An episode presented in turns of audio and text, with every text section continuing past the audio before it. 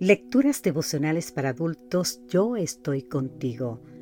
Cortesía del Departamento de Comunicaciones de la Iglesia Dentista del Séptimo Día Gascue en Santo Domingo, capital de la República Dominicana.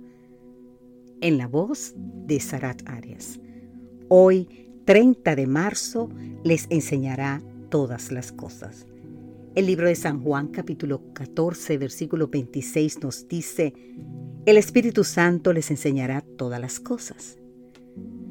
Aún me quedo atónito cuando recuerdo la entrevista que Ilía Calderón, una periodista afrocolombiana de Univisión, le hizo a Christopher Barker, un reconocido líder del grupo supremacista blanco Ku Klux Klan.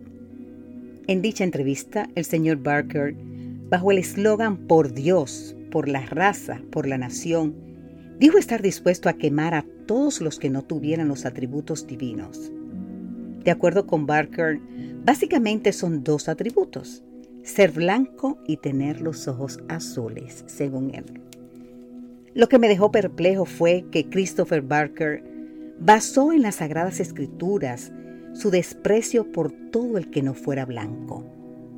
Constantemente citaba la Biblia como la fuente de autoridad para sus ideas. Por ejemplo, citó Levítico 19:18.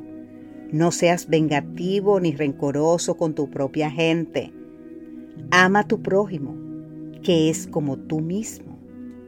Mientras con los ojos llenos de ira le decía a la entrevistadora que le era imposible tratarla como su prójimo, porque la Biblia se lo prohibía. Según Barker, dicha cita bíblica limita la palabra prójimo a su propia gente. Si no eres de su propia gente, entonces no eres su prójimo. Pero, según la Biblia, mi prójimo es todo el que no sea yo, sin importar quién sea, qué haga o de dónde venga. Te invito a leer el libro de Lucas capítulo 10. Curiosamente, la misma palabra hebrea que se traduce como prójimo también alude a mi adversario en 2 de Samuel capítulo 2 versículo 16 y Proverbios capítulo 18 versículo 17. Jesús, Pablo y Santiago citaron Levítico 19 18 y ninguno de ellos interpretó el pasaje como lo hizo el señor Christopher.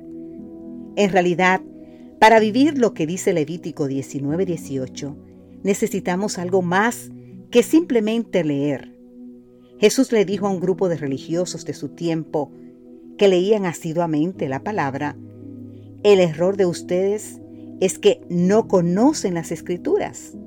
Así nos dice el libro de San Mateo capítulo 22 versículo 29.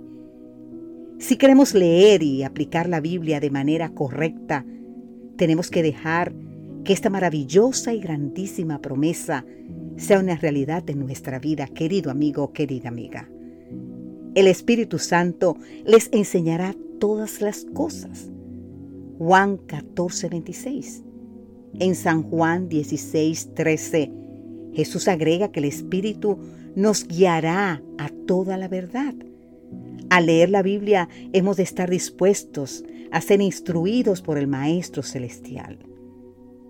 Querido amigo, querida amiga, como el salmista deberíamos orar, encamíname en tu verdad y enséñame, como nos dice el Salmo 25.5.